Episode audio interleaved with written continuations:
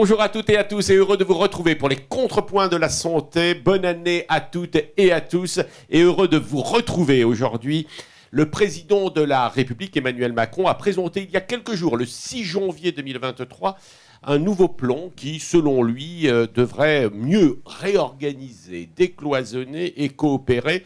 Et euh, ce plan était d'ailleurs plutôt, ça a été remarqué, plutôt centré sur euh, l'hôpital. Il a également essayé de détailler les points à réformer. Il a même d'ailleurs regretté, l'avez-vous vu, l'insuffisance des réformes précédentes, dont la sienne, il y a quelques années, au début de son, de son premier mandat. 2018.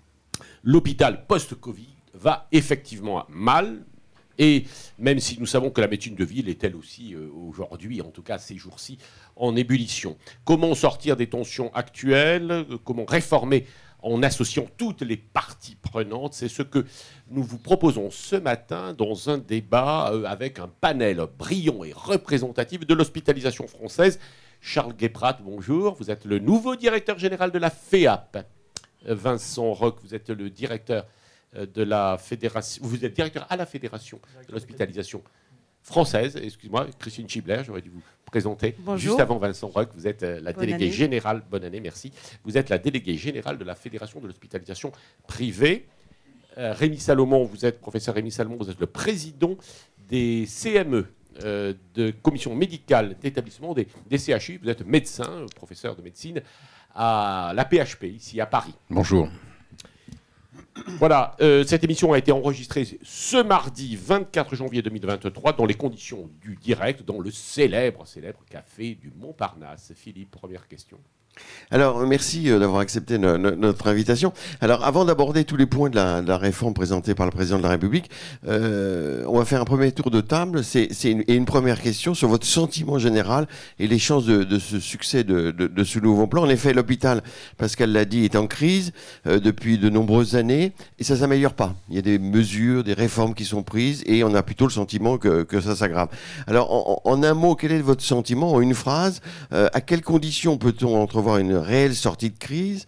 Euh, est-ce que ce plan marque à vos yeux une vraie rupture et est-ce qu'on voit une sorte d'espoir pour que l'hôpital puisse fonctionner euh, dans des conditions euh, plus normales? Et j'en profite pour saluer également nos partenaires, je ne l'avais pas fait, BVA, le groupe Pasteur Mutualité, Point Vision et CARE. Merci à eux. Alors, Charles Guéprat, on commence par vous. Euh, alors, est-ce que c'est -ce c'est une vraie rupture, ce, plan, ou est-ce que, euh, que ça fait longtemps Avec Pascal, des contrepoints de la santé sur l'hôpital, on en a organisé nombreux. Euh, l'avant-dernier avec Nicolas Revel, le patron de la PHP ici même. Alors, votre sentiment? Moi, j'arrive dans le métier, Philippe. Bah, écoutez, bonjour à tous d'abord, et, merci pour, pour l'invitation. Alors, ce serait dur que de dire que c'est une révolution complète. Il y a beaucoup de choses qu'on qu'on connaissait et les constats ont été à nouveau euh, euh, bien posés avec beaucoup de, lucidité, y compris sur euh, des, mesures qui n'ont pas été au bout en 2018, qui était la première itération du plan qui, était, qui était rappelé. Donc oui, on, a le sentiment qu'il y a une dynamique forte qui est, qui est impulsée, qu'il y a des sujets importants qui sont qui sont pris en compte. Je pense notamment à la réforme du financement, qui est un sujet sur lequel on, on, avait beaucoup les uns et les autres euh, d'attente, euh, une fin, une fin de modèle, une fin de, dispositif. Et euh, donc, on, entrevoit beaucoup d'ambition. un calendrier, alors là, pour le coup, plus qu'ambitieux, puisque... 1er juin, tout se passe le 1er juin. Voilà. bon, il va falloir réallouer 80 milliards d'euros d'ici d'ici le 1er juin. Alors, votre sentiment, parce qu'on va aller assez vite, votre sentiment général, c'est qu'il y a une vraie impulsion, mais bon, il faut voir. Alors, il y a une impulsion on demande à comprendre bien la logique avec le CNR euh, santé qui devait euh, s'achever plutôt en mars-avril et qui finalement s'achèverait peut-être demain. Vous n'avez pas tout compris alors bah, disons qu'il y a un calendrier qui a été repris. En tout cas, les choses ont été remises dans un ordre un peu différent de ce qu'on croyait. Euh, euh, et, une ambition forte et euh, on espère une mobilisation, une concertation avec l'ensemble des acteurs et notamment les fédérations. La fédération d'hospitalisation privée, parce qu'elle qu'on fasse un tour rapide. Oui, c'est vrai, mais je voulais dire un petit mot, c'est une reprise en main par le président de la République sur le ministère de la Santé, c'est ce que vous voulez dire Non, non, non, moi je vois une impulsion présidentielle et, après le reste va, sans doute suivre. Mais on voit qu'il y avait une, une ambition avec un calendrier un peu plus détendu et une accélération qui a été, euh, qui a été voulue par le président de la République. Pascal pose une bonne question, vous allez nous donner votre sentiment, parce qu'il y aurait une équipe dédiée pour avancer sur la réforme. Donc on va voir comment le ministère de la Santé va gérer tout ça. L'hospitalisation privée, comment elle réagit? Écoutez, il y a eu des choses très intéressantes pendant cette, ces, ces, vœux. D'abord, l'esprit Covid hein, qui, qui, est souhaité perdurer. Donc c'est vrai qu'on a fait face avec agilité par les coopérations à, la vague Covid, aux mmh, différentes mmh. vagues Covid. Et donc ça, c'est quelque chose qu'ils souhaitent voir perdurer et qui est, euh, me semble-t-il, extrêmement important. Après, il y a vraiment une, euh, une prise en compte et on, a l'impression, enfin, une compréhension de la pénurie de personnel et donc de la nécessité de se mobiliser sur la formation. Et l'attractivité. Et l'attractivité. Donc pour nous, c'est les deux points essentiels. Après, les autres, on, y reviendra tout à l'heure. Après, je me pose la même question que Charles, c'est-à-dire que euh, on a du mal à comprendre l'interaction entre euh, le CNR. On, devrait être euh, normalement invité à une réunion avant les, annonces du CNR. Nous, nous, les fédérations, on n'a pas reçu d'invitation, donc je pense qu'on va la recevoir Notre sentiment, c'est que le CNR est, un peu enterré quand même. Ben, c'est ça qui est un peu troublant, je ne vous cache pas, parce que on a du mal à comprendre la méthode. Donc il faudra peut-être tout à l'heure qu'on aborde cette question de la méthode. Le fait que le président de la République aille dans un hôpital public, ça vous a, c'est normal, ça, va, ça vous a un peu chagriné. Il aurait pu venir dans une clinique privée, non? C'est pas, c'est pas le sujet. Sincèrement, euh, on a dépassé euh, ce genre de, de, vision. On est toujours content d'accueillir euh, les présidents, les ministres et l'ensemble des, des représentants dans nos établissements. Mais en fait, on travaille tous les jours avec l'hôpital public et avec les hôpitaux aussi ESPIC. Donc, ce n'est pas le sujet. L'hospitalisation publique, alors Vincent Roch, FHF. C'est vous qui avez organisé la, venue du président? Non, le président, je pense, arrive à s'organiser tout seul. Bonjour, euh, merci de nous recevoir. Alors, je, je voudrais d'abord dire que certes, on va parler de la crise de l'hôpital, on va parler de tout ce qu'il faudrait faire, etc. Mais il ne faut pas oublier aussi ce qui, ce qui fonctionne bien à l'hôpital et euh, le fait que l'hôpital, et pour ma part, je vais surtout parler de l'hôpital public, c'est une idée au fond assez, récente, c'est-à-dire cette idée de euh, donner l'excellence, le bénéfice de la recherche, de l'innovation à tout le monde, quelle que soit sa condition sociale, quelles que soient euh, ses conditions euh, Euh, et, de permettre à chacun d'avoir l'égale dignité de tous. Et pendant la crise sanitaire, c'est ce qu'on a vu. On parlait d'agilité et effectivement, on a réussi à euh, prendre en charge tous les patients. L'hôpital public, on, le sait, c'est 80% des, hospitalisations Covid alors qu'il pèse en, temps normal 60% de l'activité en médecine, chirurgie obstétrique. Donc il y a eu des choses remarquables et des professionnels qu'on a tous salués. Ensuite, sur, la question du, discours du président de la République, nous, ce qu'on a considéré, c'est qu'il avait quand même identifié un certain nombre de caps très clairs et qui vont dans le bon sens. Euh, on pense euh, au cap du, partage de, la pénibilité ou de la solidarité entre l'ensemble des acteurs. On parle aujourd'hui de la crise de l'hôpital, c'est l'objet de, cet échange auquel vous nous avez conviés, mais l'enjeu c'est bien la crise du système de santé. On ne peut pas penser la crise de l'hôpital sans penser également la crise du premier recours. Mais Vincent, est-ce que vous pensez que ce discours marque une rupture quand même? Parce qu'on a l'impression qu'on traîne cette crise et qu'on n'arrive pas à en sortir. Est-ce que là, on se dit, voilà, la question est bien posée, la méthode est affichée, on va vraiment progresser. Ce qu'on peut espérer, en tout cas, c'est que ce discours mettre un cap, une impulsion pour que les six prochains mois soient ceux, enfin, des transformations que nous attendons. Le fait que le président de la République parle quelques jours avant l'adoption en première lecture de la proposition de loi de Stéphanie Rist, mmh. par exemple, sur, euh, sur l'accès aux soins, avec euh, la question de la coordination, de l'exercice coordonné, le fait qu'il réaffirme qu'il y a un calendrier clair d'ici juin sur une première sortie de la tarification à l'activité qui va concerner tous les acteurs avec un financement mixte, le fait qu'ils disent qu'il veut... Il faut, ça, c'est plutôt le prochain PLFSS. Bah, oui, oui, tout à fait, mais ce qui, ce qui implique que d'ici là, on arrive à travailler un premier modèle pour l'inscrire dans, la loi en concertation avec. On va y revenir parce que FHP et FHF, vous n'êtes pas d'accord sur, la tête de ça. Oh, je ne sais pas. Comment vous regardez ça? Parce que c'est quand même la crise. Vous dites, vous avez l'air un peu de passer la crise. Enfin, on dire, on va mhm. parler des choses qui vont bien, mais enfin, quand même, on a rarement euh, vu une situation euh, aussi aussi pesante, non, mhm. Vincent Roch C'est vrai que vous êtes jeune, mais enfin, euh, franchement, la situation aujourd'hui nous paraît très très grave. Enfin, les Français, en tout cas. Et ça s'aggrave, c'est ça le problème. Quel, est, votre, quel est votre, votre commentaire? Mon, point de départ, c'était de dire qu'évidemment la situation est grave et les professionnels ont certainement, à juste titre, le sentiment d'une crise sans fin, non pas depuis le début de la pandémie, mais depuis. Sans fin, euh, ça c'est ce que le président a dit. Tout à fait. Je, reprends ces mots, j'ai écouté son discours avec attention. Mais ce que je voulais dire, c'est que certes, on parle beaucoup de crise, mais il faut aussi reconnaître les, performances, les exploits qui sont faits tous les jours. On sait qu'il y a des, des, des, réalisations remarquables en termes de greffe, en termes de recherche, en termes d'innovation au quotidien. Voilà. Mais on ne minimise pas les difficultés. Simplement, il faut euh, y revenir. parler des Mais vous pensez quand même, c'est positif, qu'il y ait une vraie impulsion, qu'on va peut-être réussir à en sortir. Ça, ça vous a un discours assez positif quand même. Je crois que ce n'est pas la première fois aussi qu'on voit un président de la République directement s'intéresser ou un Premier ministre euh, à, la, vie de l'hôpital. Certes, mais c'est la première fois en bien des années sans doute qu'un président de la République prononce un discours à l'occasion de vœux. Et, mais vous le dites euh, juste titre, l'enjeu c'est qu'on construise le dernier kilomètre et que l'impulsion, la force et l'intention du président de la République ne se perdent pas en cours de route. En tout cas, il n'est pas venu à la PHP. Tiens. Alors, Rémi Salomon, euh, c'est vous maintenant le nouveau patron de l'hôpital, si j'ai bien compris. Enfin, avec un tandem. Ah donc vous êtes le patron euh, des CME, des, médecins, des, Alors, pour être précis, pour être précis, donc je suis président de la CME de la PHP et je suis depuis un an président de la conférence des présidents de CME des CHU. Voilà. voilà. Donc vous êtes le, patron des médecins de CHU. Donc, merci. Euh, Nicolas Revel que nous avons invité est, votre collaborateur. C'est ça. C'est ça. Oui, oui, on, travaille, on travaille euh, en binôme. Alors votre, parce que vous étiez. Il n'y a pas de chef. vous, vous étiez assez sévère. On va y revenir sur la hiérarchie, sur le tandem administratif médecin. Vous étiez assez sévère quand même sur la situation à l'hôpital, très inquiet, hein, surtout avec la bronchiolite. Vous êtes pédiatre. Euh, votre sentiment, est-ce que, est que ça marque une rupture ou pas? Alors, euh, vous me demandez donc mon sentiment sur le discours du président de la République. J'avais vu avec quelques pédiatres le 23 décembre le président de la République euh, et je lui avais dit que les soignants étaient non pas plus qu'inquiets, les, soignants se sentaient abandonnés.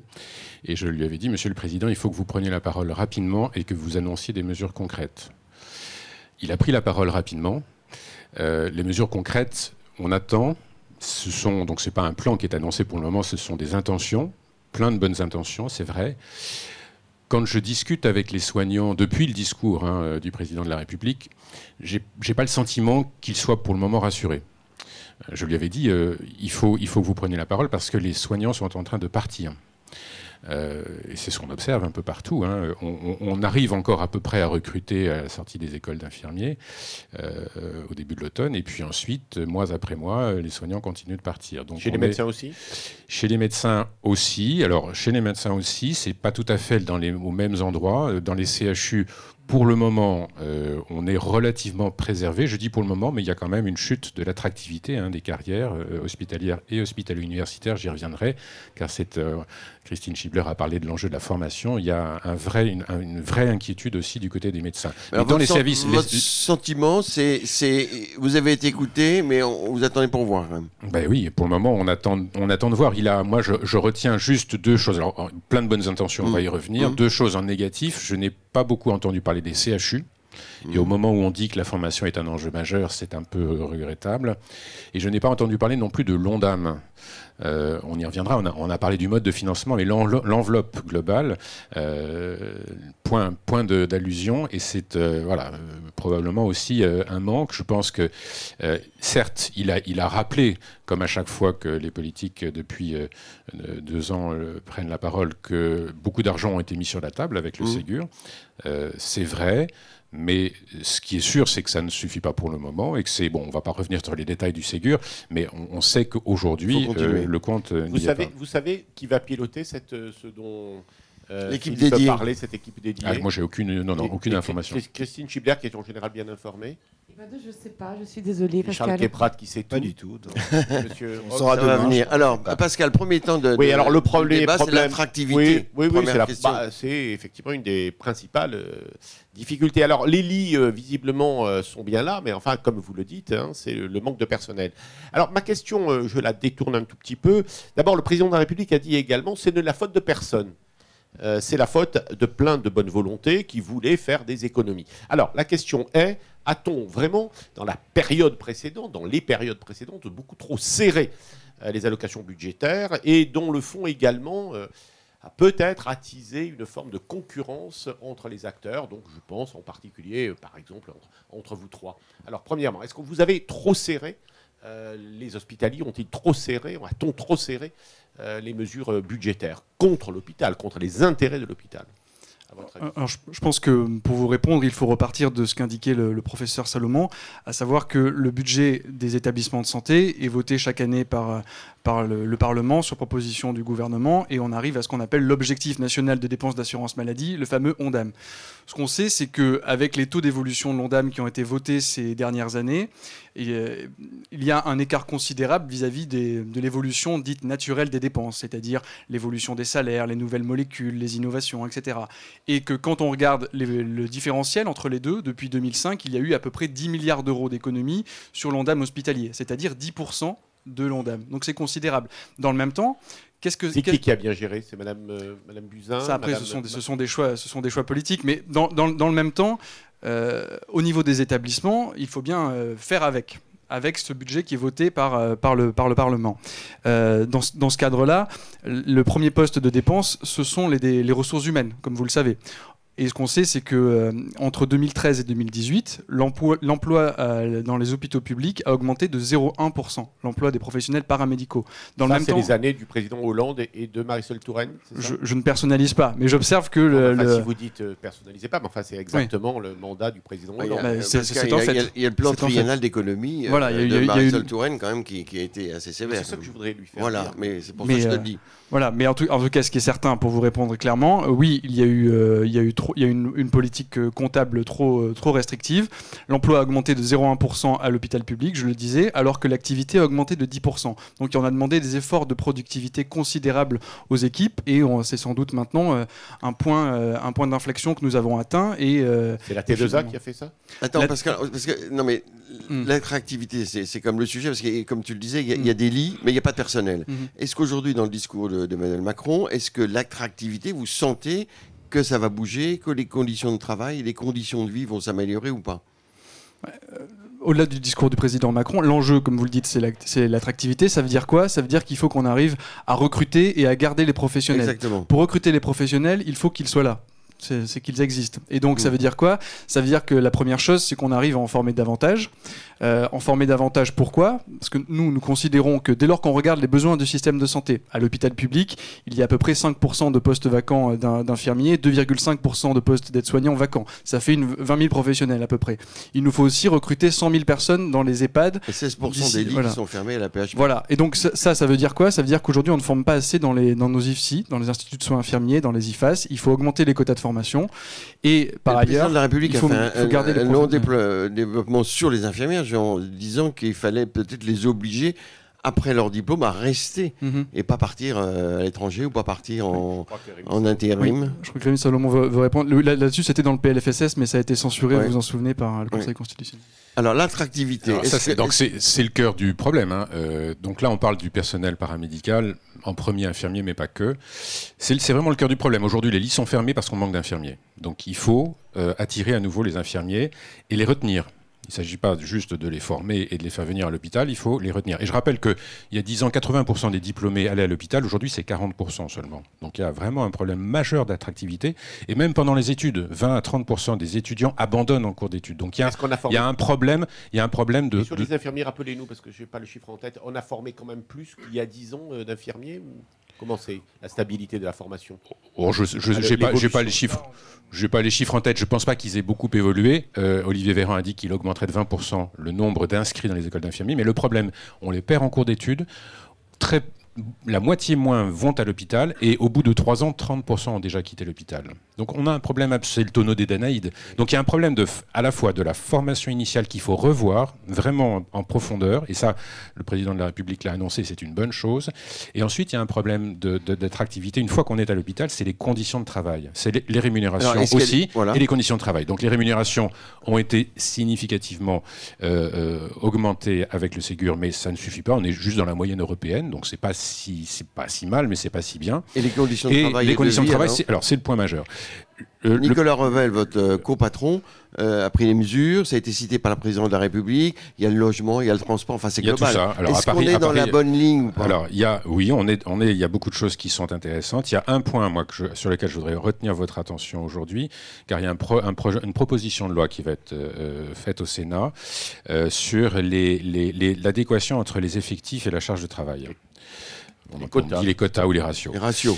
C'est juste comme l'a rappelé Vincent Roch, comme l'a rappelé le Vincent Roch, on a ces 10-15 dernières années euh, eu une restriction du budget de l'hôpital qui fait qu'on a renié sur la masse salariale. C'est les deux tiers du budget. Donc on a renié sur la masse salariale et essentiellement sur les paramédicaux, beaucoup plus que sur les médecins. Donc le résultat, comme Vincent Roch l'a rappelé, c'est qu'on avait une augmentation de l'activité et une augmentation euh, quasiment nulle des effectifs. C'est-à-dire que chaque infirmier s'est retrouvé avec une charge de travail beaucoup plus lourde au fil des années. Et ça, ça, ça, c'est un poids considérable. Vous ne parlez pas des 35 les patients, heures. Pardon Vous ne parlez pas des 35 heures. Vous. Non, mais les 35 heures, c'était avant ça, c'était c'est effectivement. Le non, non, mais c'est il en a parlé. Mais moi, je, moi, je, je les ratios, juste vous parler des ratios. C'est vraiment. Est-ce que vous êtes pour des ratios? Parce je, je, pense qu'il faut. Euh, on a, de toute façon, les ratios existaient. Euh, la NAP avait, avait dit, euh, avait fait des modèles sur 12 ou 15 patients par infirmier. Le Copermo était calculé sur des ratios aux alentours de 15. Donc les ratios effectivement existaient. Ils n'étaient pas opposables, mais ils étaient considérés au moment où on calculait le budget de l'hôpital. Donc je pense que ça, il faut le revoir. C'est-à-dire on sait qu'une infirmière, si elle a 15 patients, et parfois c'est plus, en général, elle ne peut pas faire correctement son travail. Euh, et elle le dit, et elle s'épuise, et elle s'en va. Et, c'est ça qu'on observe aujourd'hui. Ça dépend des services. Vous avez raison. il y a des, il y a des les ratios existent hein, dans les soins continus, par exemple. Il y a des ratios en dialyse, il y, a des, il y, a des, ratios. Donc on sait que dans certaines activités il y a des ratios. Moi, je pense qu'il faudrait qu'il y ait euh, qu'on aille vers des référentiels par discipline, qui tiennent en compte euh, la charge de travail et alors, bien entendu, j'entends les critiques qui sont faites la première d'entre elles, c'est de dire, mais si vous faites aujourd'hui des ratios, on va fermer des lits puisqu'on n'a pas le personnel. C'est vrai.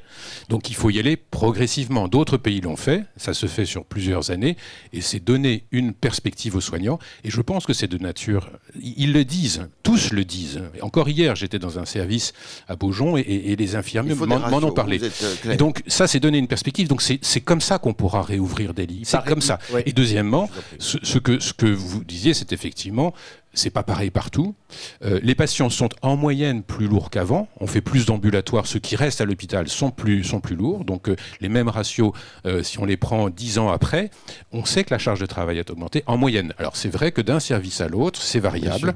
et donc il faut avoir un peu de souplesse et laisser au chef de service et au cadre euh, le dernier mot. C'est lui qui peut dire quels sont les effectifs qui permettront de bien faire le travail. Le service, liberté de. On, va passer au privé parce que savoir quel est votre sentiment. Mais alors sur, le, secteur privé, lucratif ou non lucratif, assez rapidement parce que l'heure tourne. Euh, est-ce que vous êtes dans la même problématique ou pas? Difficulté d'attractivité, difficulté de recrutement en alors, je rajoute quand même une question pour Christine Schibler et Charles Gréprat. C'est la concurrence, c'est-à-dire qu'en fait euh, les hospitaliers publics disent bah oui, mais enfin, euh, nos infirmiers, ils vont dans le privé parce que, euh, évidemment, ils sont, ils sont moins bien payés dans le privé. Enfin, écoute. Allons-y, Christine Chiblin. Non, il n'y a, absolument pas matière à opposer les secteurs entre eux parce que de toute façon, on a exactement les mêmes pénuries. Et donc, parce qu'en fait, on, souffre des mêmes difficultés c'est vrai que c'était une très bonne chose que le président souligne ce point euh, de, problème d'attractivité de ressources humaines. Donc ça, c'est un point positif.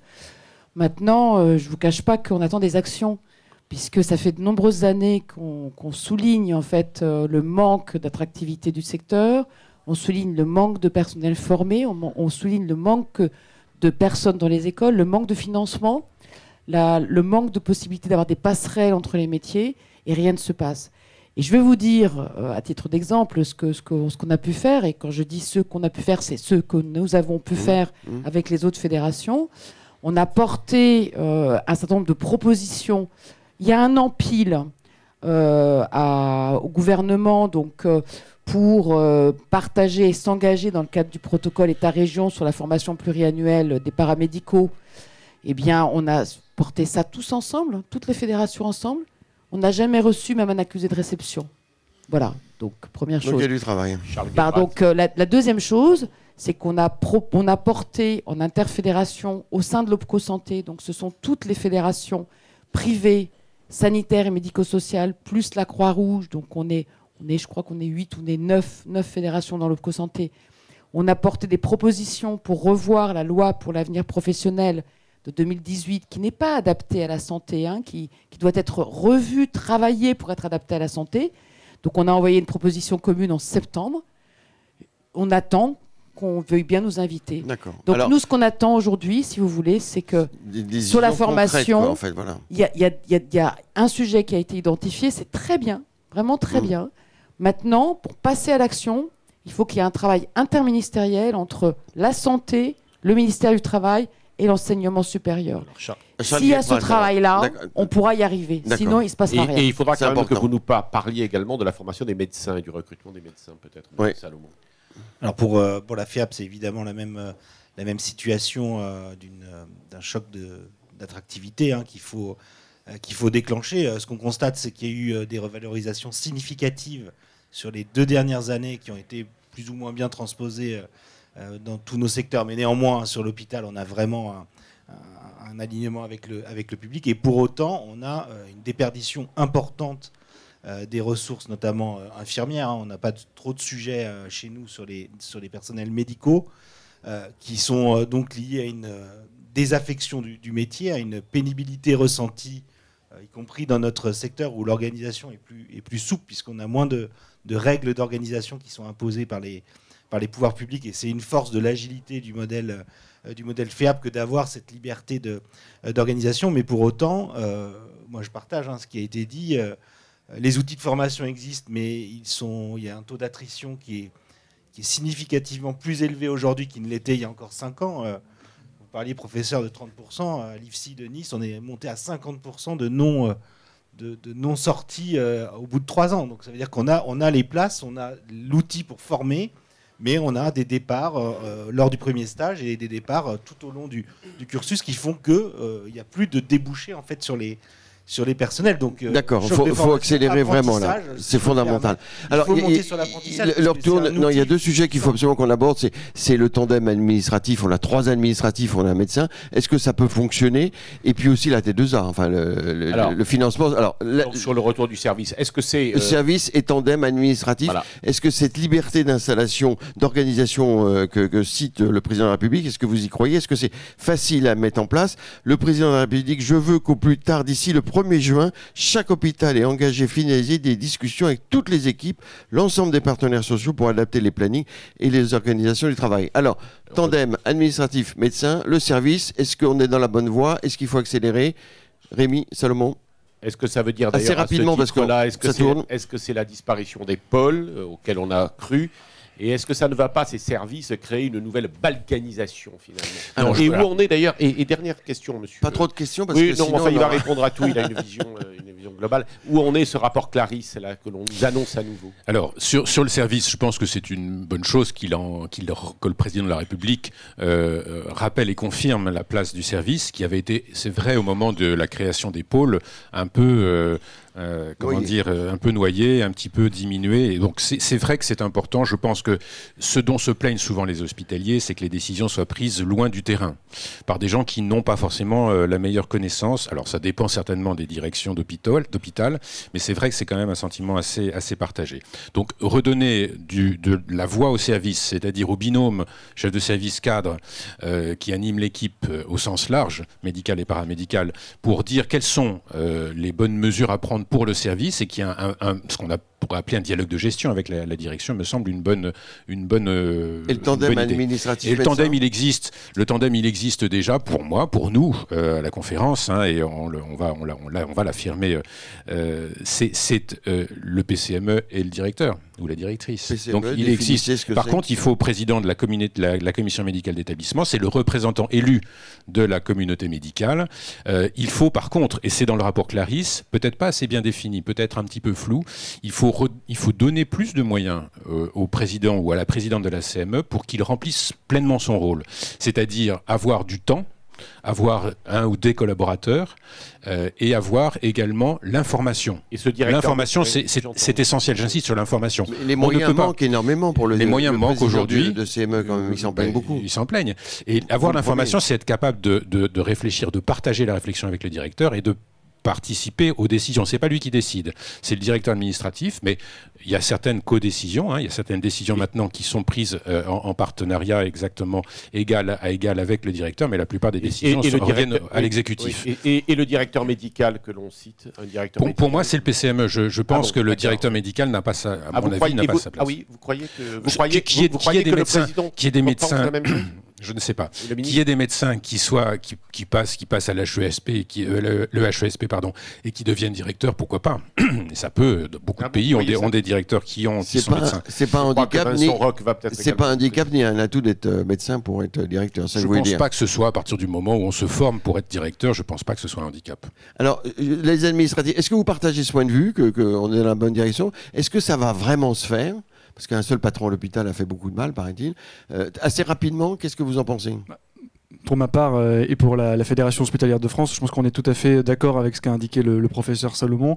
Le, euh, tandem euh, existe déjà dans une, dans une très large mesure. Et sur ce sujet comme sur celui du service, je pense qu'il ne faut pas oublier les, quelques évolutions qui ont été intégrées dans la, dans la loi en 2021, avec encore une fois la loi RIST d'avril 2021, les ordonnances de médicalisation des, des décisions. La loi RIST déjà réhabiliter le service comme échelon de référence et disait bien que euh, il fallait donner une indemnité de, pour, le, pour le chef de service au titre de ses fonctions, qu'il devait bénéficier d'une formation. Est-ce que ça existe dans les faits? Mais que le président de la République vous posez la bonne question. Vous, posez la bonne question. C'est-à-dire que ça soit clair. Vous posez la bonne question. C'est-à-dire que la première étape, c'est certainement de se demander si partout les dispositions qui ont été votées en 2021 sont une réalité. Et alors, Sur la bah, réponse? bah, Sans doute pas partout, mais c'est la première étape. C'est-à-dire qu'il faut d'abord savoir d'où est-ce qu'on part, quelle est la situation. Et je suis d'accord avec le professeur Salomon. Sans doute qu'une première, qu'une première étape, c'est de bien vérifier que la charte de gouvernance qui devait être signée entre les directeurs et les présidents de CME l'est bien partout, avec des moyens dédiés, et qu'on fasse un état des lieux, et, et mais qu'on parte du réel. le 1er juin. Qui n'est quand même pas tout à fait euh, négligeable, c'est-à-dire tellement de services que finalement euh, le pouvoir redevient au directeur. L'important, c'est de permettre à chaque établissement de s'adapter à la situation. C'est-à-dire qu'il n'y a pas, pas d'idée de dire, on euh, l'idée, c'est de ne pas partir de, grands pôles qui étaient déconnectés du terrain, euh, parfois localement, à des, services qui partout seraient une règle absolue. L'important, c'est de pouvoir permettre à un établissement de s'organiser à un échelon de référence et d'avoir une, vraie autonomie, des temps de discussion entre soignants, une vraie logique d'équipe et qu'on évite euh, le plus possible. Mais ça fait bien avec le recrutement. Direction, mais là aussi, il faut accélérer. Oui, mais, le, le, privé. Alors, comment on regarde ça Christine Schibler, assez rapidement, on est désolé, mais les sujets sont tellement importants et nombreux. Écoutez, on n'est pas, on n'est pas concerné de la même façon, puisqu'en fait, euh, nos médecins sont des médecins libéraux. Pour la plupart, hein, 40 000 sont libéraux, il y a 3 000 médecins qui sont salariés. Donc on, a, on a une forme de travail avec nos médecins qui est basée beaucoup plus sur la relation contractuelle, sur l'échange, et c'est forcément dans le cadre d'un équilibre. Hmm. Parce que sinon, on peut sinon ils ne resteraient pas, en fait, ils iraient en face. Donc, euh, donc voilà, donc on n'est pas directement concerné par, euh, par ces questions qui appartiennent plutôt à l'État public. Alors. alors nous, on est, on est concernés et pas concernés, puisqu'on est le, meilleur des deux, des deux systèmes, le privé et, et le public euh, en même temps. quand on fermait les yeux et qu'on écoutait le président de la République, on a l'impression qu'il décrivait la situation d'un ESPIC, liberté d'organisation, souplesse, agilité, adaptation des modèles aux situations locales, c'est notre vie euh, du quotidien. Nous, avons, vous êtes nous avons très peu de textes qui régissent l'organisation interne de nos établissements, parce que nous sommes dans une organisation qui est libre, hein, comme une entreprise de, de service public.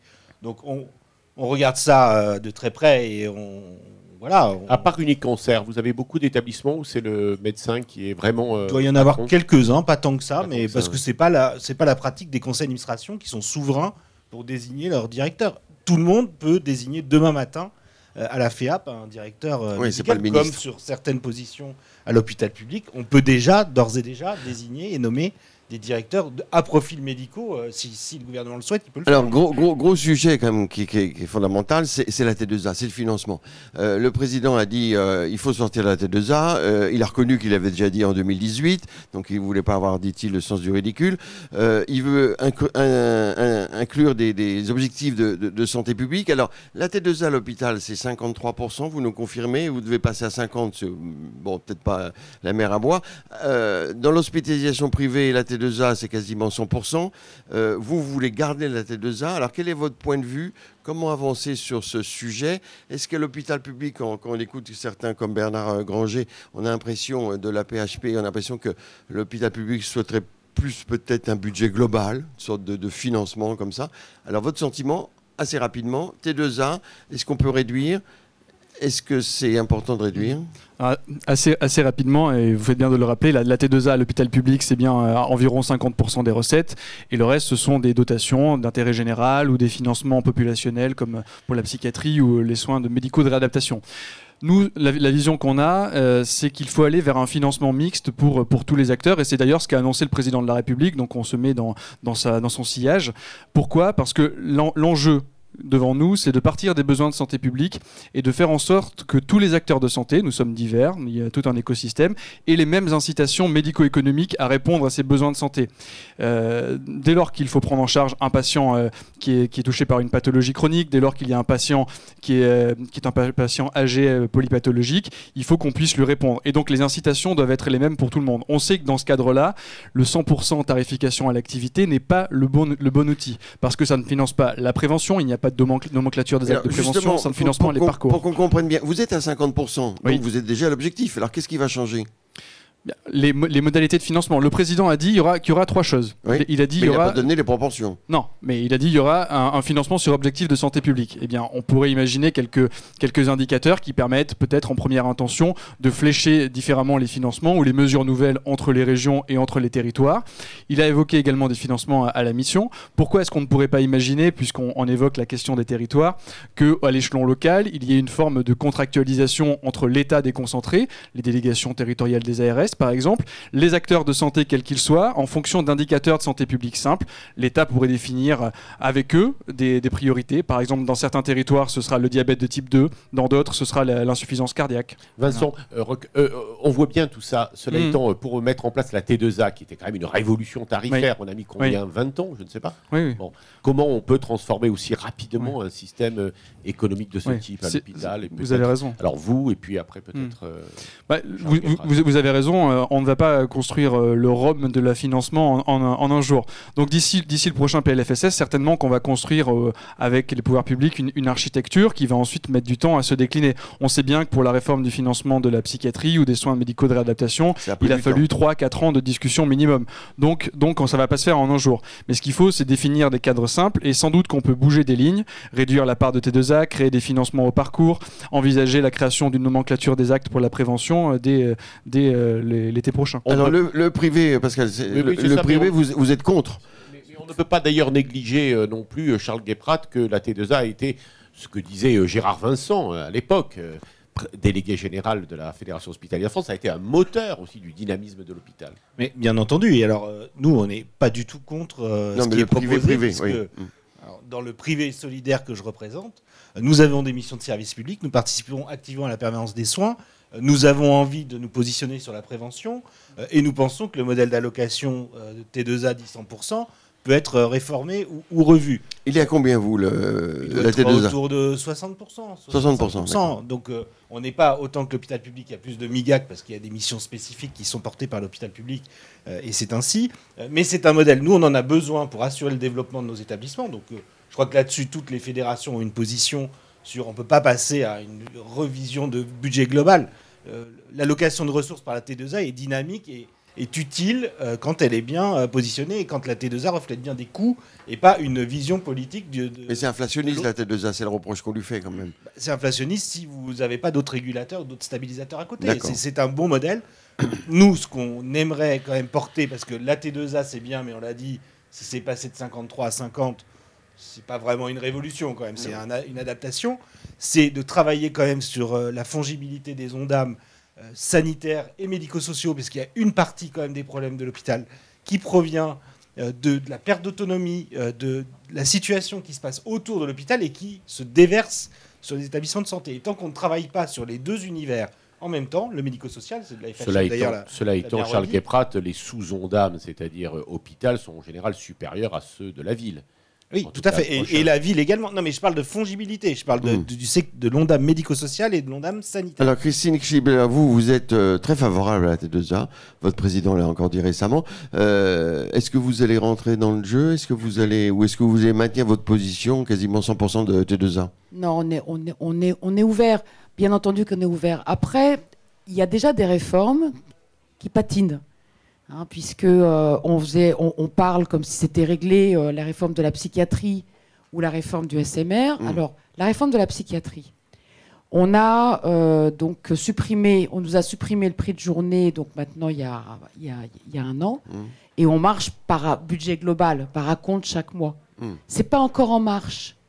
on nous annonce peut-être quelque chose en mars. Non, non, mais c'est très important parce que cette réforme-là, elle a été annoncée il y a 4-5 ans et elle n'est toujours pas opérationnelle. Elle est reculée régulièrement. Sur le SMR, ça fait plus de 10 ans qu'on parle d'une réforme, et elle, va, elle va partir peut-être en fin d'année. Mais on n'a pas encore une simulation que ça. Mais sur les cliniques, alors sur, la T2A, est-ce que vous voulez maintenir une T2A à 100% non mais Juste, je dis d'abord que d'un point de vue de méthode, je veux dire, si on doit travailler sur la T2A, il n'y a aucun problème pour travailler sur une partie de la T2A, même si nous, effectivement, on est attachés à une tarification à l'activité largement majoritaire. Mais je dis, attention, il y a déjà deux réformes majeures, mais majeures, qui ont complètement, on va dire, mis, à mal et euh, cassé les, les, modalités de facturation en psychiatrie et en SMR. Ça fait, et c'est pas fini. Et c'est pas fini, on veut mettre en jachère un troisième sujet. Bah oui, mais il y a urgence. Il y a urgence, il y a urgence. Mais il n'y a pas d'urgence. Il n'y a pas d'urgence. Bah, il y a une urgence de quoi? Aujourd'hui, qu'est-ce qu'on voit? De mieux financer. On voit, oui, enfin, l'année dernière, il y avait une garantie de financement qui a été euh, largement, je veux dire, euh, donnée aux établissements qui en avaient besoin, mais qui a aussi montré que ça pouvait freiner l'activité.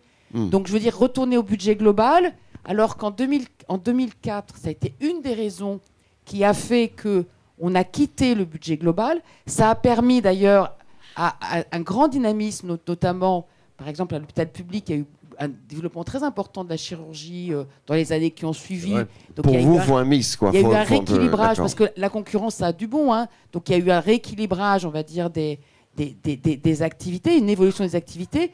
Donc se dire, on va résoudre les problèmes en mettant du budget global, nous n'y croyons pas. Non, donc c'est vrai que nous des objectifs de santé publique. Oui, alors on a, on a un, un, objectif de santé publique par exemple qui est très important, le financement et la qualité.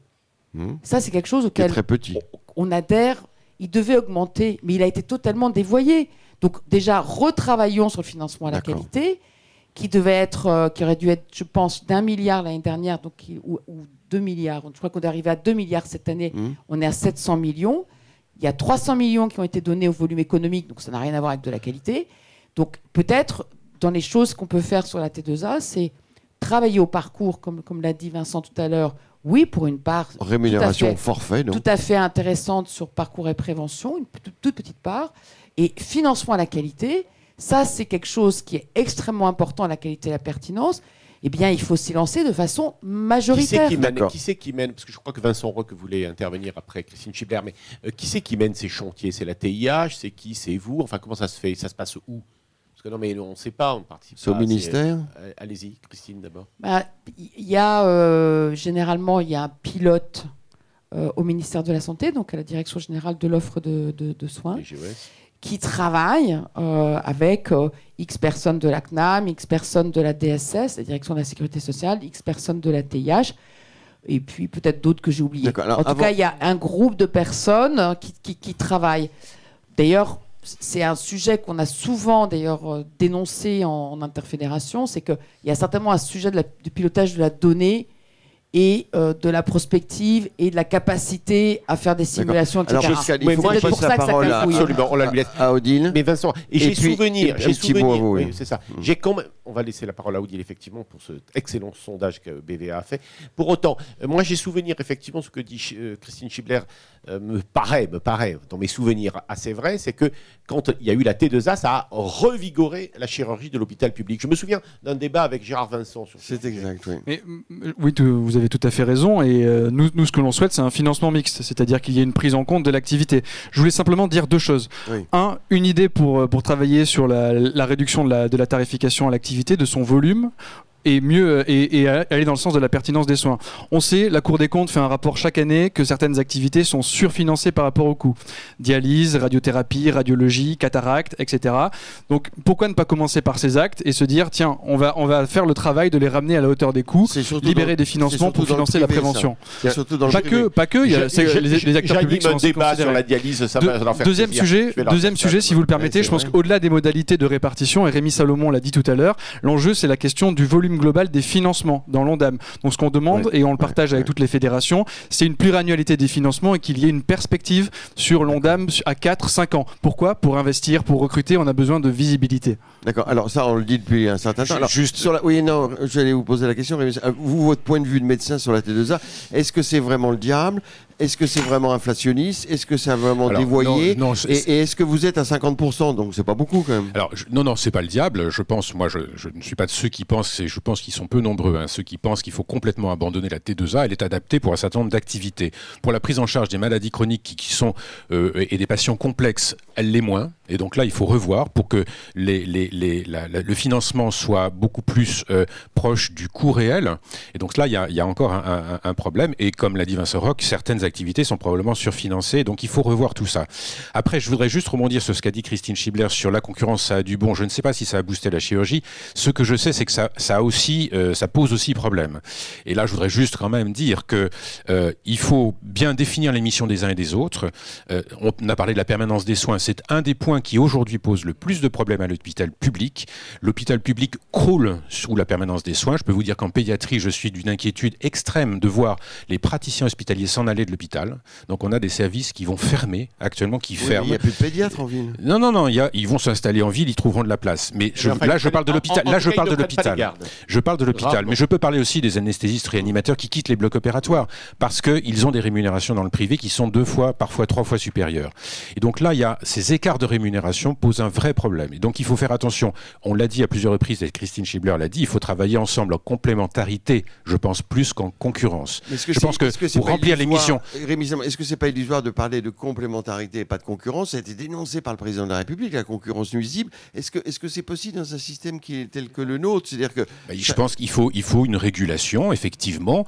On, a, on définit des missions de santé publique et, puis on finance au regard de ce que les, de ce que les, acteurs, de ce que les acteurs de santé remplissent leur mission. vous disent quand même que le fait d'avoir récupéré euh, souvent les gardes vous a permis de faire tourner les hôpitaux ensuite. Hein ce que disent souvent les médecins. Oui, alors là, là moi, je, peux vous dire que si vous allez dans les, dans les hôpitaux aujourd'hui, on se plaint plutôt, mais je, je c'est pas de la faute de la médecine libérale qui est aussi en grande difficulté, mais on se plaint de voir arriver aux urgences des gens qui n'ont rien à y faire, qui devraient être vus en vie. Non, non, juste, je voudrais simplement terminer. Vous avez parlé de la médecine libérale. L'enjeu majeur, c'est aussi de, de, de, faire ce fameux rapprochement et cette coordination entre la ville et l'hôpital. Ça, c'est un enjeu majeur. On voit les difficultés de la médecine de ville aujourd'hui. Elles sont majeures. Il y a un problème de démographie médicale. Il y a un problème de formation. Vous m'avez posé la question tout à l'heure, mais j'ai pas répondu sur la formation des médecins. C'est essentiel d'avoir une vue prospective, non seulement quantitative. il faut former plus de médecins puisque globalement on en manque et on en manque beaucoup, mais on n'en manque pas partout de la même manière selon les disciplines, selon les territoires. Donc il faut vraiment avoir cette analyse de la situation, des besoins pour aujourd'hui, pour demain, et d'orienter ensuite les formations. Mais le président de la République a dit une juste répartition des obligations, universalité des soins. Donc il est rentré dans ce sujet de, la permanence des soins, de la garde en médecine libérale et ainsi à l'hôpital. Est-ce que vous pensez qu'on va vraiment avancer Avant de passer la parole à Odile bah, C'est indispensable, c'est vital, il faut qu'on le fasse. Si on ne le fait pas, l'hôpital est en train de s'écrouler sous la permanence des soins. Donc il faut le faire, c'est absolument vital. D'accord. Alors, Odile euh, Pexoto, euh, le sondage, euh, ce que pensent les Français Bonjour à tous. alors, première question, c'est la question historique de confiance dans le gouvernement en matière de santé. Ça remonte un peu en ce début d'année. On est à 36% d'opinion favorable de Français qui pensent que ça va plutôt dans le bon sens.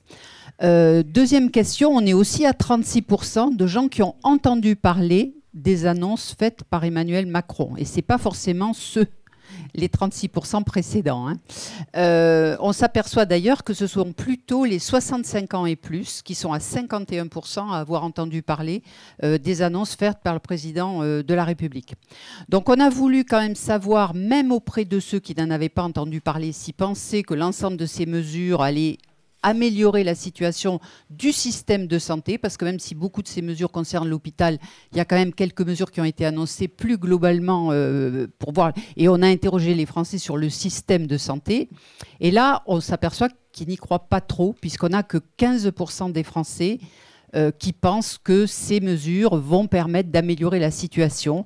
Alors effectivement, ceux qui, ont une bonne image de, l'action du gouvernement en matière de santé sont 36% euh, à dire oui, ça va améliorer, mais voyez, même ceux qui pensent que ça va plutôt que l'action du gouvernement va dans le bon sens ne sont que 36% à penser que les mesures vont vraiment améliorer.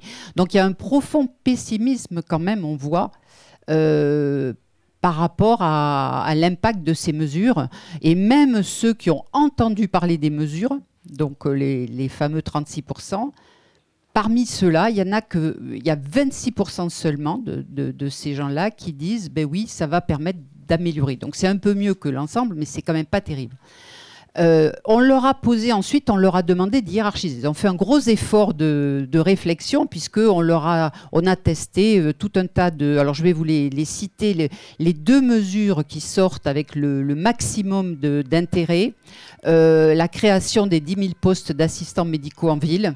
Là, il y a 57% des Français qui, c'est la première mesure, hein, qui pensent que ça va être pertinent pour améliorer les choses. Deuxième mesure, c'est l'amélioration, ça a été dit euh, euh, par le professeur Salomon, l'amélioration des conditions de vie des soignants.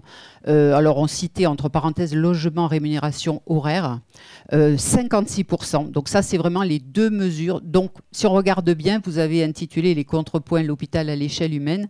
Mais en fait, les Français sont pleins de bon sens. Il faut remettre de l'humain dans le système. C'est clair. Il faut mettre des gens dans pour soulager les médecins en administratif en ville, euh, il faut améliorer les, conditions de vie des soignants. Donc ça, c'est les mesures vraiment largement euh, en tête devant les autres. Un médecin traitant pour chaque malade chronique d'ici fin 2023, on n'en a pas parlé, mais ça aussi, ça a été annoncé, 37%. Et là, on voit, vous voyez, l'idée du territoire. En milieu rural, ça sort à 65%. Donc l'idée de travailler au niveau du territoire est clé, euh, les Français le comprennent bien. La fin de tarification de, euh, la T2A, on leur a dit tarification à l'acte, on a précisé un peu, hein. on a mis euh, qui peut conduire à multiplier les actes et qui n'est pas adapté aux patients chroniques comme modèle unique. Donc on n'a pas voulu condamner non plus, on a bien dit ce qui avait été, on a essayé de retraduire la pensée du président. 37%, donc c'est la quatrième mesure, hein, la direction de l'hôpital confié en binôme médical administratif, 31%. Arrêter la concurrence entre établissements, privilégier les, coopérations, 31%. Plus de perspectives d'évolution pour les personnels hospitaliers en formation en gestion de carrière, 29%. Et plus de liberté d'organisation au niveau des services. Donc évidemment, on, descend en granularité un peu loin là du grand public, hein, c'est le grand public, 22%. Euh, Mais en fait, euh, on voit que il y, a des chiffres assez, forts quand même, notamment les 57% sur les assistants ou les conditions de, soignants. Mais vous voyez, il n'y a que 15% qui pensent qu'il va y avoir un impact. C'est-à-dire qu'on est sur des effets d'annonce positifs, c'est exactement ce que vous disiez. Il y a un effet d'annonce, il y a un écho positif, mais quant à la réalisation, là, il y a des doutes. Euh, dernier point, euh, y a des, on a voulu aussi aller creuser des sujets un peu plus polémiques et qui n'ont pas forcément été annoncés en tant que tels. Euh, les gardes des médecins. alors l'item, on voulait avoir l'opinion des Français. Hein. il y a quatre mesures qui font vraiment l'unanimité auprès de la population. Les médecins, les médecins libéraux reçoivent de l'argent public via la sécurité sociale. Ils doivent rendre un service public en assurant des gardes pour délester les urgences des cas sans gravité. 85% des Français sont d'accord. Après, plein de bon sens. La meilleure façon pour améliorer le système, c'est qu'il y ait moins de malades. Donc, par la prévention et l'amélioration du système de santé de la population, on va sauver le système. Là, 82%. C'est, du, les Français sont pleins de bon sens. Hein. C'est, de la logique un peu. Euh, euh, mais c'est tellement vrai, c'est tellement juste.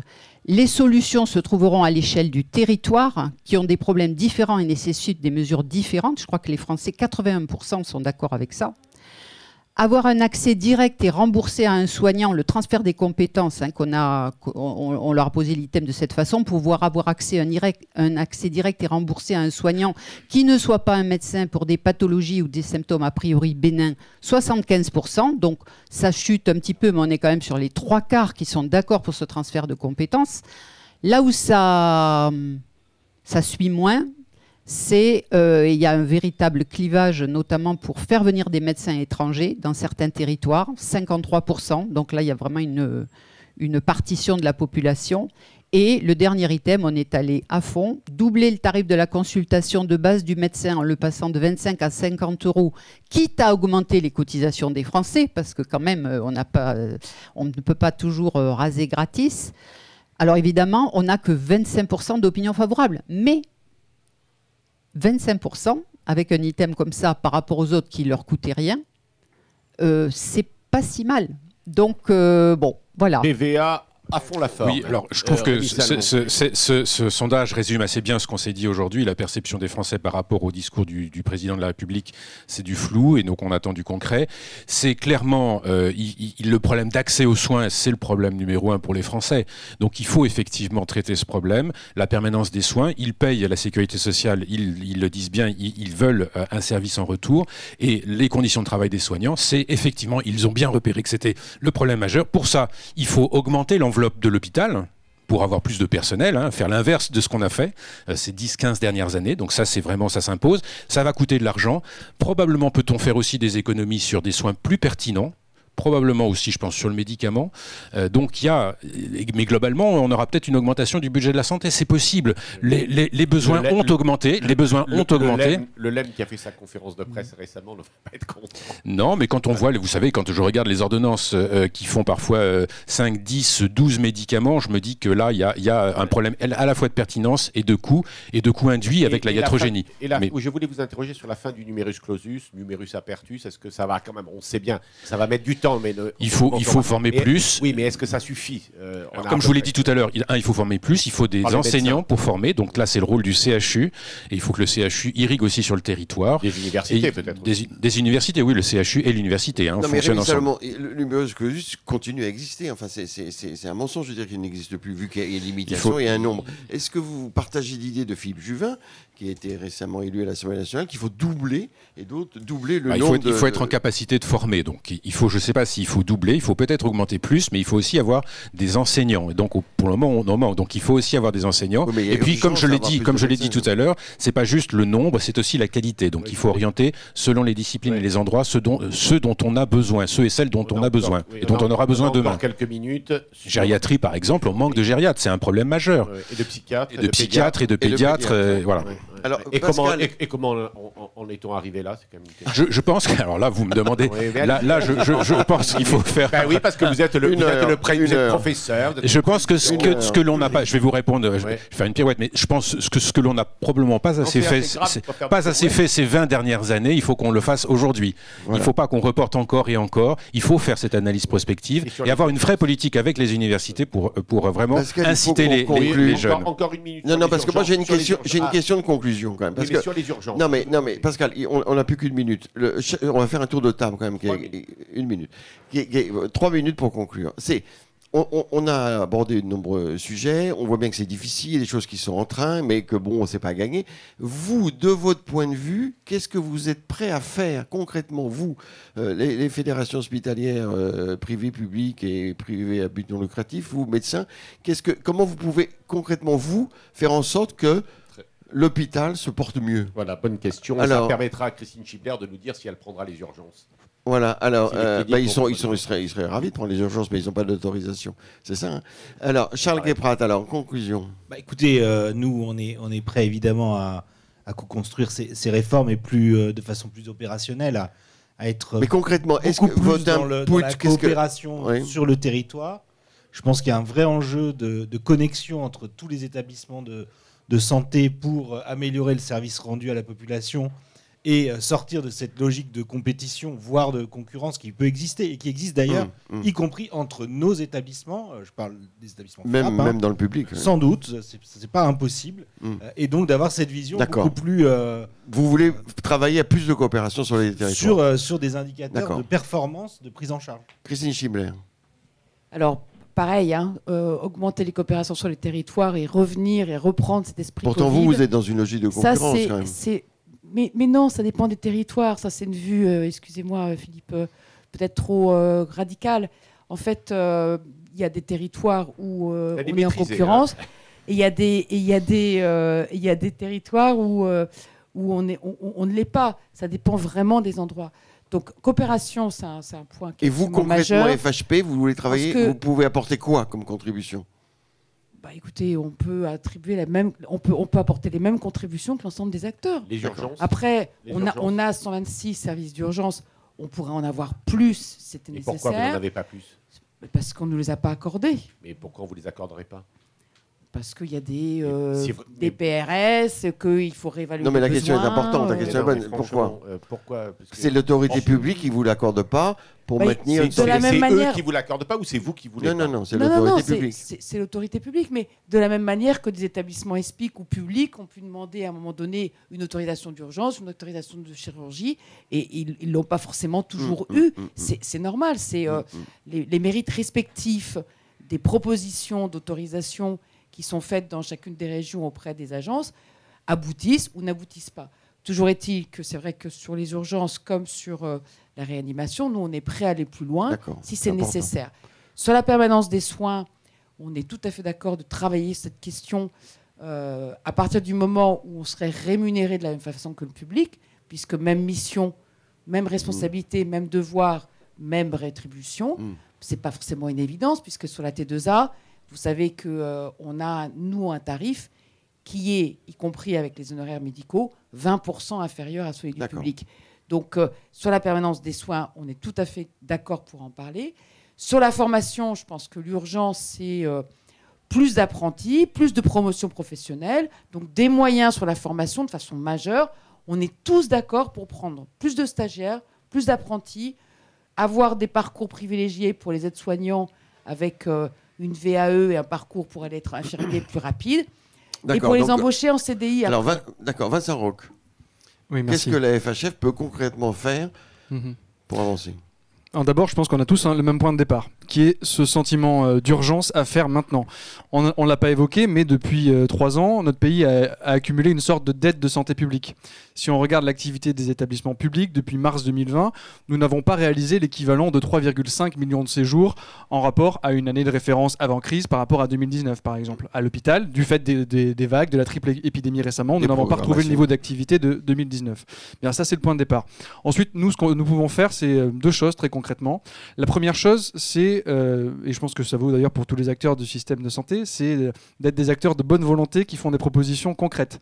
Donc la, FHF présentera euh, des, des propositions en écho à tous les axes qu'a dessiné le président de la République, après le, discours de vœux du ministre de la Santé et de la Prévention, début février, et, et on ira vraiment dans le détail sur euh, les modalités de formation, comment est-ce qu'on peut recruter plus, quel quota de formation. On présentera également notre euh, proposition pour euh, d'alternative à, la tarification à, l'activité ou en tout cas au tout est 2A. Donc on va être très concret. La deuxième chose qu'on peut faire, et euh, d'ailleurs merci d'y contribuer aujourd'hui, c'est de se parler les uns les autres et de s'obliger à faire des pas de côté de ne pas reprendre les, les mêmes, réflexes que, que l'on peut avoir euh, historiquement, et ça vaut pour tous les acteurs du système Oui, de il santé faut dans cette inventer période de débat. peu. oui. Il faut inventer Mm. et, euh, et, euh, et se parler en, en dépassant les, les positions voilà, pré- D'accord. préconçues. Merci Ouais. Rémi, Salomon.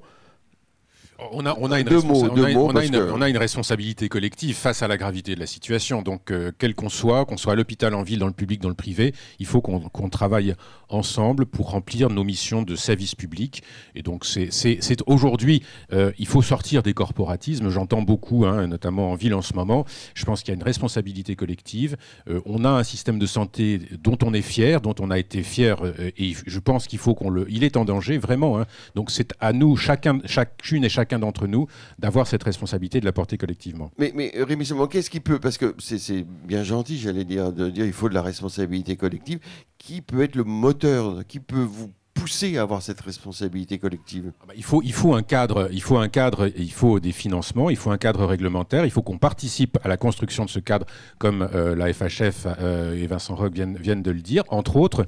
Et donc c'est tous ensemble qu'on le fera. Donc c'est pas. Non mais il faut vous pousser un peu ah parce bah, que chacun est dans son couloir. Bien sûr, bien sûr qu'il faut qu'on se pousse, bien entendu. Il faut qu'on sorte de nos lignes, comme a dit euh, Vincent Roque, faire un pas de côté. Qui doit dire faut... réunissez-vous? Non non non non. Est-ce que c'est le département On est prêt. Vous savez, nous on, on est quand on, on choisit ces métiers-là, nous on est extrêmement motivés. On veut continuer. Moi je suis désolé de voir dans quel état, euh, quelle direction on prend. Donc on est, je pense, tous très, on a tous très à cœur de maintenir ce système. Donc on sera motivé, y compris pour faire bouger les lignes. les médecins libéraux, les médecins généralistes. Mais bien sûr, bien sûr, mais absolument. Moi, je on l'a déjà fait. Hein, euh, on a déjà rencontré les médecins libéraux. On se connaît pas assez bien. Donc ces, rencontres sont absolument indispensables pour avancer. Voilà. Il faut sûrement franchir un pas supplémentaire. Merci Pascal, merci Madame, merci messieurs de, de ce débat. J'espère qu'on a fait progresser et, qu'on va aller vers un hôpital plus, plus, plus cool, plus tranquille, plus, plus, qui marche mieux, voilà, tout simplement. Euh, merci aux équipes, merci à Françoise Millet, Nathalie Rattel, Emmanuel Tay, euh, Renaud Degas qui malheureusement n'est pas là aujourd'hui, Philippe Anglade, à la veille des acteurs de la santé, LDC euh, et Hortus, et merci à nos partenaires, BVA, merci beaucoup Odile, Groupe Pasteur Mutualité, Point Vision et Equerre. Tu ne parles pas d'un podcast? Et justement, on va créer un podcast sur. Euh, il y aura, on pourrait écouter les contrepoints de la santé sur un podcast qu'on va, qu'on va, qu'on va organiser. Faites attention en traversant la rue. Hein. voilà. Passionné. Et, et, en principe, en février, on aura, en principe, Madame Firmin Lebaudot, justement, pour parler de tout ça, les, les, les territoires et les professionnels de santé. Vous et nous recevrons également les médecins de ville. Voilà, absolument. les médecins, oui les acteurs de la Les libéraux, les libéraux. Merci, merci. Merci à vous tous et à vous toutes. Et bonne année encore.